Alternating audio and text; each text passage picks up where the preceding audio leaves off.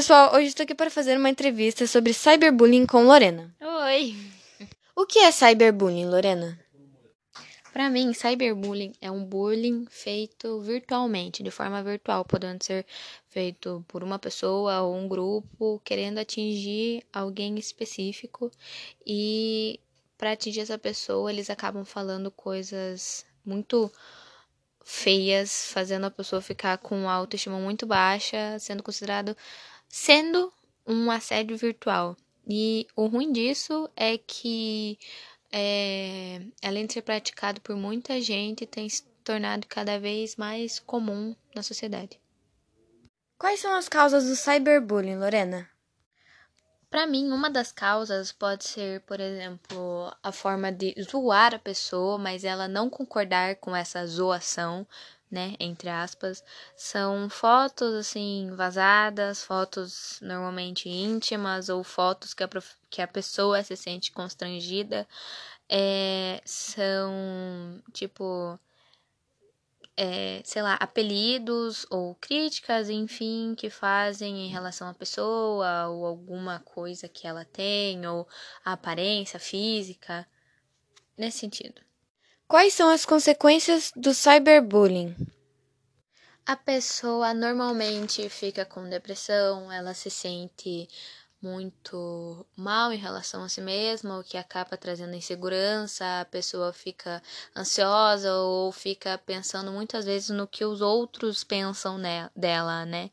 É, ela vem causando também a questão do suicídio por causa da depressão que é causada pelo cyberbullying. Essas formas de resolver esse tipo de bullying a gente pode resolver tentando mostrar que todo mundo é do seu jeitinho, né? Todo mundo nasceu perfeito e que mesmo que o outro tenha algo que a gente não gosta, que a gente não acha normal, a gente não precisa ficar comentando. Então a gente tem que trazer essa consciência para todo mundo de que todo mundo é normal, de que todo mundo é perfeito e que mostrar que quando a gente fala mal, quando a gente critica, quando a gente dá esse apelido, quando a gente zoa com essa pessoa, às vezes acaba afetando muito mais do que a gente imagina. Então, eu acho que conscientizar as pessoas, né, dar uma, sei lá, aula para elas sobre isso, ter palestras sobre isso, mostrar para as pessoas que isso não vale a pena, pode ser uma forma de resolver. Como os pais e a escola podem evitar esse problema? Tanto os pais quanto a escola podem dar uma lição ou toda vez que virem algo do tipo ensinar para os filhos de que aquilo não é correto, sempre fazer com que durante o crescimento da criança, durante o desenvolvimento da criança, mostrar para ela que todo mundo tem uma característica sua própria e que se alguém fizer isso com ela, ela tem que assim é, não posso dizer seguir em frente, mas ela tem que pensar que, que o que aquela pessoa tá falando, o que aquela pessoa tá dizendo, tá comentando, não é verdade. Não é verdade. Então, acho que a gente tem que, igual como eu falei antes, conscientizar as pessoas, tanto a escola quanto os pais, né? A escola, principalmente, dando palestras, a escola colocando sempre é, aqueles bilhetes, assim, ou sempre que possível, dar um tempo para os alunos, para eles se conhecerem melhor, para não ter esse tipo de bullying. O que você acha sobre esse bullying? Acho que, como qualquer outro tipo de crítica, de zoação, de falta de respeito com as outras pessoas, é uma coisa bem feia e que não tem utilidade nenhuma em, nossa vida no geral.